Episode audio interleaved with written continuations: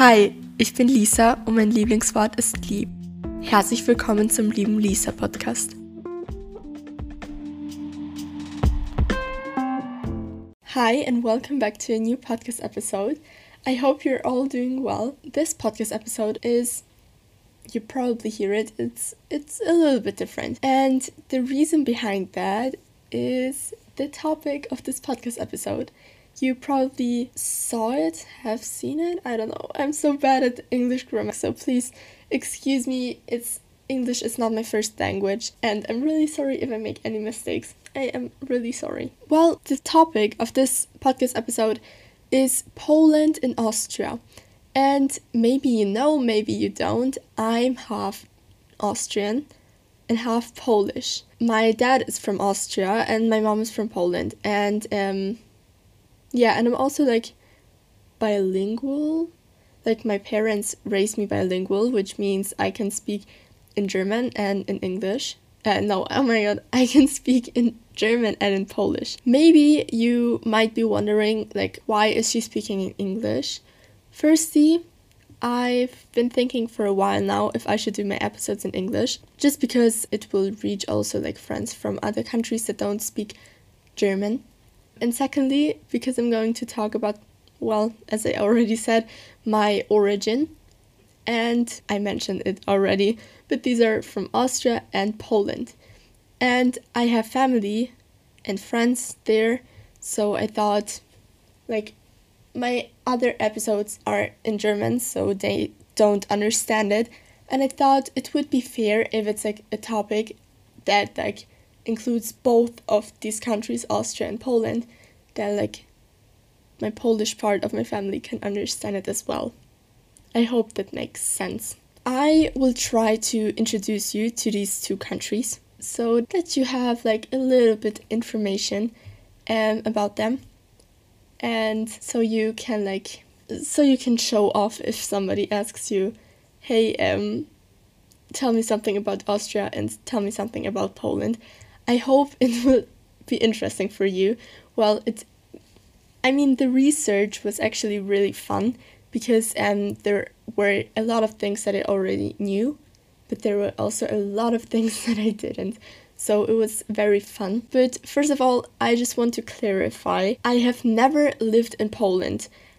My whole life, I've been living in um, in Austria, so I probably have a different view on certain things in in Poland that maybe I don't know they are probably different than the view of Polish people. Do you say it like that? I have no clue, but I will try my best to tell you things I know and I experience. So I would say I hope you have fun listening this uh, to this podcast episode. I hope you kind of I don't know, find it interesting and I would say let's start.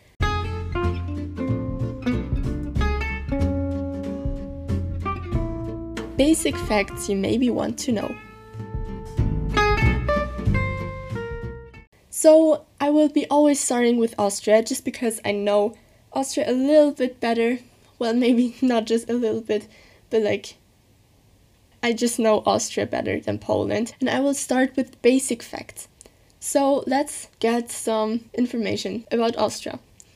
The capital is Vienna, but it's also a, a state of Austria, so it may be a little bit confusing for some of you but it's also a city. And there are currently living a little bit over 9 million people in Austria, which I mean, it sounds like it's a really big number, but if you compare it to like the population of Poland, it's like basically nothing. Austria is, again, if you would compare it to Poland, it's like basically nothing. But um, it's 83,871 square kilometers. And it was a lot bigger than that. The official language is German, which maybe some people know, or I hope that a lot of people know that because it's just like common knowledge, I would say. But maybe some people don't and know that, but you speak German and not Austrian. Austrian does actually not exist. I mean, it kind of does because there are some words like different than in like the German German, but we speak German. And there are also like in every state uh, there are like different dialects. The currency is euro because um, Austria is a part of the EU. And I also like included religion because Poland is a very religious country and I thought it may be interesting for you like to know the majority of the people that live in those countries like what religion they have. Um, so the majority of Austria, like actually 64% of, of the people in Austria, they are Christians. Let's move on to Poland. So the capital is Warsaw. Um, it's a really big city that was bombed in the I think in the Second World War. Um, and it actually it has a beautiful skyline, but it does not have like a very big old town just because everything was ruined after the Second World War or, uh, or a little bit later. I don't know the exact year. The population is 38 million, so 9 million in Austria is like it's it's a very very tiny part of like it's just 9 million is actually nothing if you would compare it to 38,000 um, I'm sorry million people in Poland. Um, and the area is also like a lot bigger. Um, it's 30 uh, no I'm sorry 312,696 square kilometers. And the official language is Polish and the currency is złoty. I've heard the most funny pronunciations um, of that word. I, I heard um, zloty, which sounds a little bit funny to me just because I speak Polish, but I get that Polish is like not an easy language, so um, it's like not a big deal if you say zloty. But now you know it's złoty. The majority of the people that live in Poland, actually 89%, are Christians. So it's like a lot more than in Austria.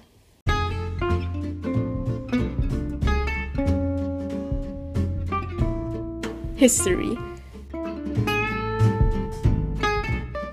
So I'm not very good at history and I will I wrote a little text so I will read it to you just because I don't know all these facts and actually I also I do not find history that interesting. So I'm really sorry, but I have to read this. I will start again with Austria. At the beginning of the Austrian history, the area that is now part of Austria was inhabited by Celtic tribes.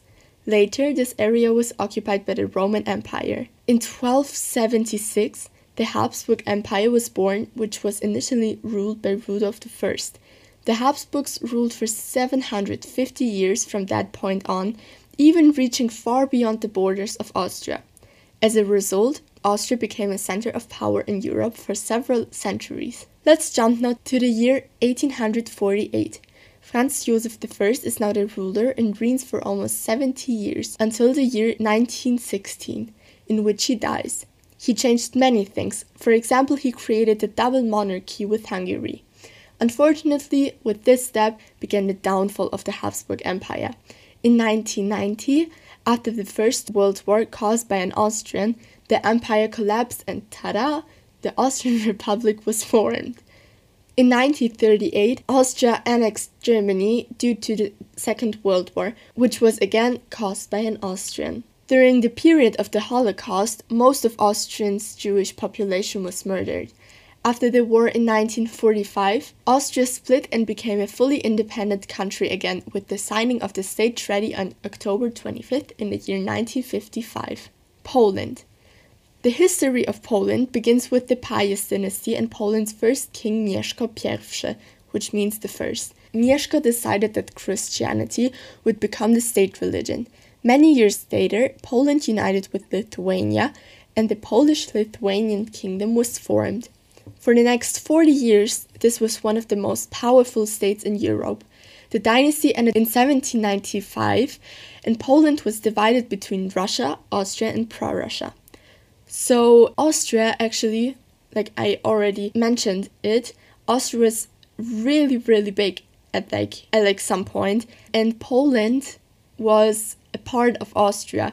So my grandpa sometimes tells me, or actually he just starts talking about like the history of Poland and that actually in that city where he lives that it was a part of Austria and he tells me that like actually we are standing on Austrian like on an Austrian area. You know what I mean. After the First World War, Poland became a country again. Polish independence was the 13th of United States President, I'm sorry if I pronounce it wrong, Woodrow Wilson's famous 14 points. In 1918, Poland officially became an independent country. During the Second World War, Poland was occupied by Germany. The war was devastating to Poland. Around 6 million Polish people were killed during the war, including around 3 million Jewish people as a part of the Holocaust. After the war, the Communist Party took control of Poland, and Poland became a puppet state of the Soviet Union. Upon the collapse of the Soviet Union, Poland began to work towards a democratic government and a free market economy. In 2004, Poland joined the European Union.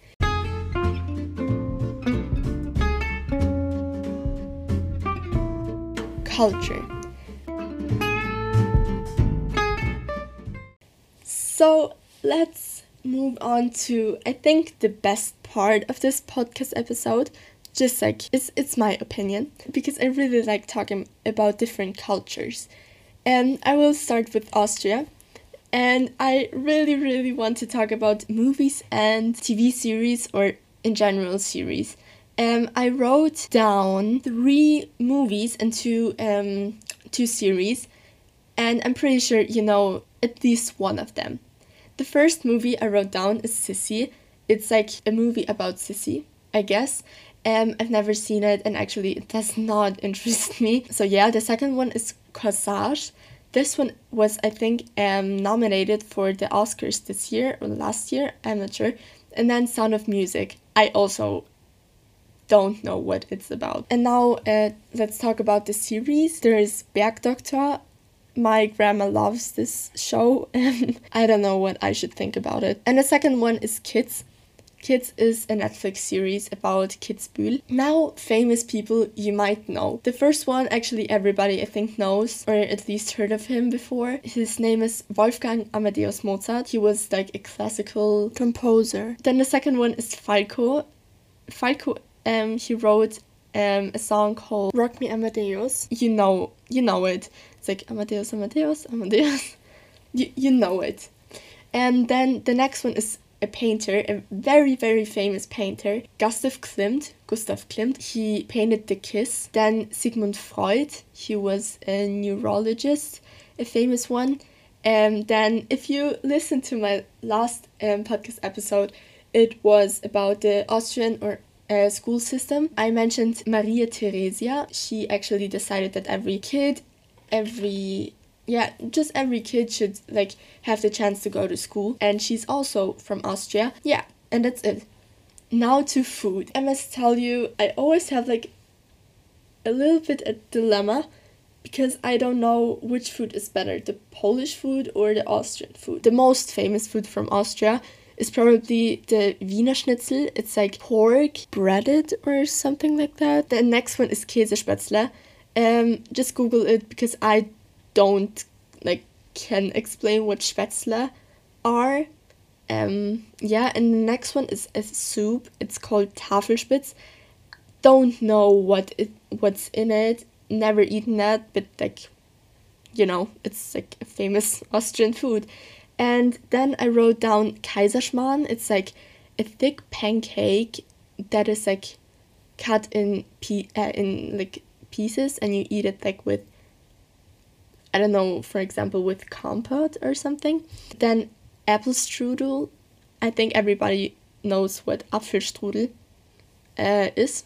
In English, you say apple strudel, but in German, you say Apfelstrudel. And the last one is a cake and it's called Sachertorte and it's basically it's a chocolate cake with jam covered again with chocolate and it's like really good but it's if you eat the original one it's really expensive and I actually find that there are better ones than the original one but yeah um, and now let's move to on to music um there is a type of music which is called Austrian folk music, which includes yodeling. Yodeling is it's like I don't know if how I can explain yodeling. I mean, you can go- Google it, and it sounds. I mean, it sounds a little bit funny to me, and you actually don't understand it because it's like I don't know if it, it if the yodeling lyrics make any sense because it's mostly just like syllables. The next thing uh, I wrote down is New Year's concert. You, I'm pretty sure you heard of, uh, of it before. Um, it's like I think one of the biggest concerts in the world and of the year, and it's um on the first of January, and it takes place in Vienna. Then I wrote down Falco. I already mentioned him and Conchita Wurst. Conchita Wurst won the Eurovision Song Contest once for Austria, and I also wrote down Schlager, but I won't talk about this because I am not a fan of this type of music. Yeah, and for those people who like rap music, uh, we also have some Austrian rappers, and the first one is Yung Hurn, and the second one is Raf Camora. Now, Poland. Famous Polish movies are The Pianist, I think you pronounce it like that, and Ida. Just Google it, I don't know what these are about. I just know like the last scene of The Pianist, uh, which is like brutal. Famous Polish TV series are um, The Raven. It's also in Polish called Kruk. Uh, and the second one is M jak Miłość. This one actually kind of reminds me uh, of um, Sturm der Liebe, but I think it's like you you can watch more of it because like I think Sturm der Liebe is like it's like boring. Like I don't know, I get bored really fast when I watch it. And M jak Miłość, it has like a plot, you know. Then famous people. The first two are these names sound pretty French to me, and I also did not know that they were Polish. The first one is Frédéric Chopin. Frédéric Chopin. He was a famous classical composer. And the second uh, person is Marie Curie. I hope everybody knows who she was. And then a famous, famous, famous Polish football player is Robert Lewandowski. And another very famous Polish personality is Pope John Paul II. He was a pope. Yeah. And now to Polish food. I really, really like Polish food. Let's start off with the basic dish. The I think the most basic Polish dish uh, you can get, you can eat. Um, it's called pierogi. Pierogi are dumplings filled with savory or sweet fillings. It's just it's like heaven if they are good because some people are like not as good making pierogi, but I'm not complaining. I never tried to make them, so I think it's hard. So yeah, I'm not complaining. And then the second one is gołąbki. Gołąbki are actually, if you would translate it, are pigeons, but they are actually just like cabbage rolls. I do not like cabbage, so it's a like in Poland you can get very very very like in in literally I think in nearly every dish you can find cabbage somewhere if it's in a sauce if it's as a I don't know side dish. It's like very um liked in Poland. The third dish actually also has cabbage in it and it's called bigos. The next dish is called kotlets kotlets schabowe and it's the Polish Wiener Schnitzel yeah. And now to sweet stuff to desserts. The first one is called pączki and if you know krapfen you will probably like maybe you will like it. Um Polish pączki are basically donuts without the hole and um they are like they can be glazed but mostly they aren't. Um and they taste like amazing. In Poland uh, like pączki you eat like warm and the I think the classical po- uh, pączek, the classic pączek, uh, is filled with um, rose jam, which I adore. Like there's nothing better than a warm pączek uh, in the winter time when it's cold, when you're freezing, and then you eat like it's amazing. But there is also toffee filling and chocolate filling, and yeah, you get it. Then the next one is ptasie mleczko. It's you can buy it in a grocery store. It's basically just like a marshmallow covered in chocolate. It tastes really good. And the next and the last thing is called makowiec, and it's a cake, kind of with poppy, a lot of poppy. Yeah. And now uh, music, Polish music, as I already mentioned, Frédéric Chopin, and then Polish folk music. Polish folk music is like it hits you on a different level. It's like something very, very different, but it's actually really, really nice to listen to. Then, like, my mom always tells me that the next artist uh, reminds her always of like Harry Styles. So I would say he's like a little bit like a Polish Harry Styles. Um, his name is Dawid Podsiadło. I really like his music. Um, and again, for people that like rap, um, actually, a history, like a tiny story. I started listening like one year ago uh, frequently to Polish rap, and I must say my Polish improved, like, I must say in a bad way, but I mean, you know, I can I can communicate a little bit better like with my feelings because like in rap, you know, there are different words. Like my mom would never teach me those words but like somehow you gotta learn it. And two, I think two of the most famous rappers in Poland, at least that I heard, are Mata um, and Taco Hemingway. So if you want to listen to them, do it because it's worth it. I really like this music.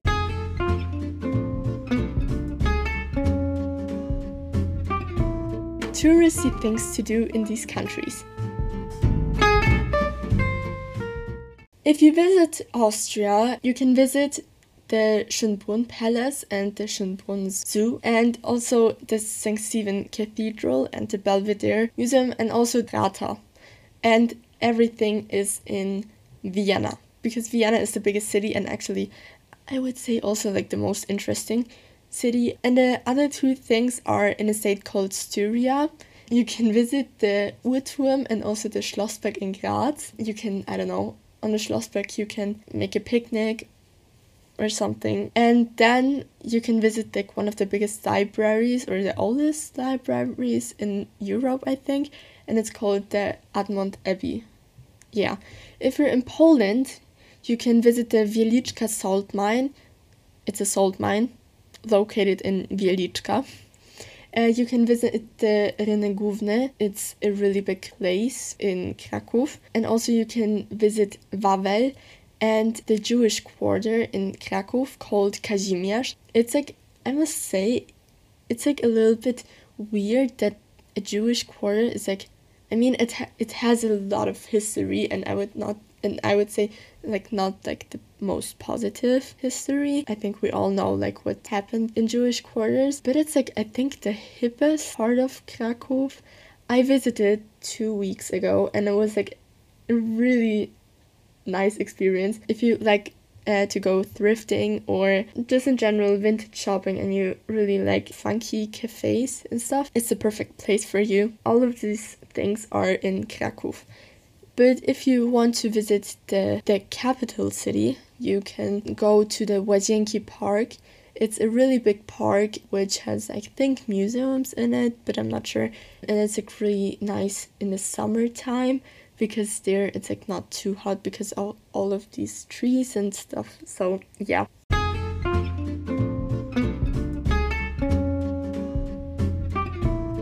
Language.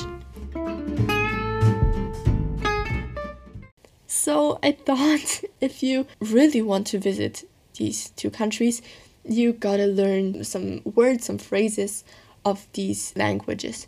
So let's begin with Austria. As I already mentioned, some words in Austrian are different from those in German German. Like I said Austrian, but it's actually just uh, Austrian German. And these words, like in the Austrian German, um, are even legislated to be in the Austrian dictionary.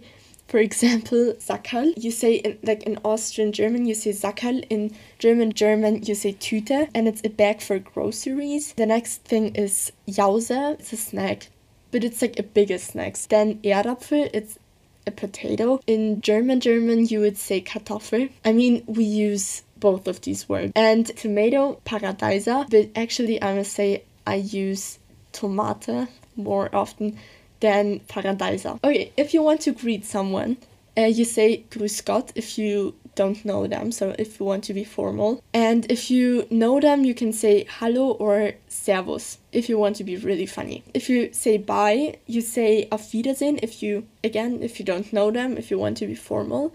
Or if you know them, you can say Tschüss or Baba.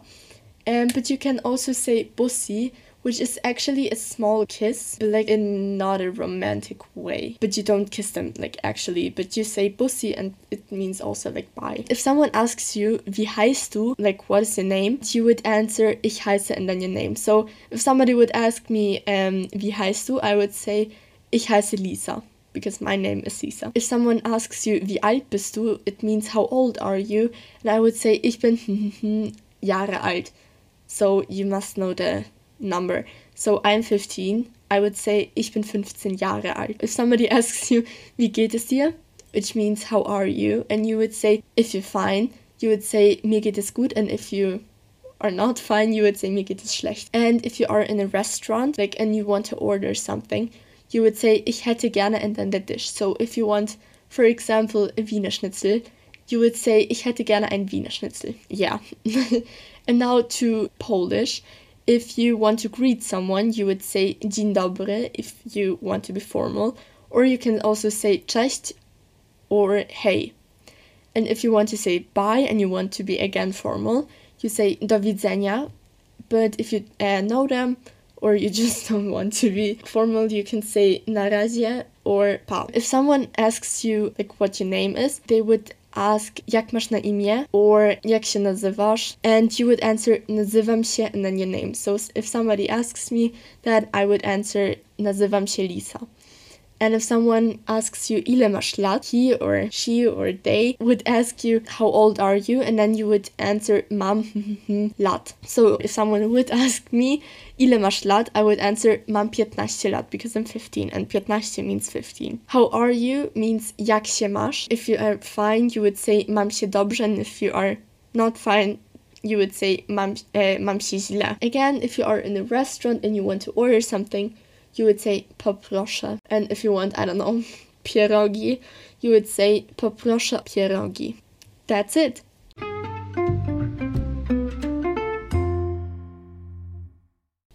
Now you know um, the basics of Austria and of Poland. I hope it was a little bit interesting for you. I hope you could learn something um, and maybe I inspired you for, I don't know, for a trip to Austria or for, to Poland. I hope you liked it.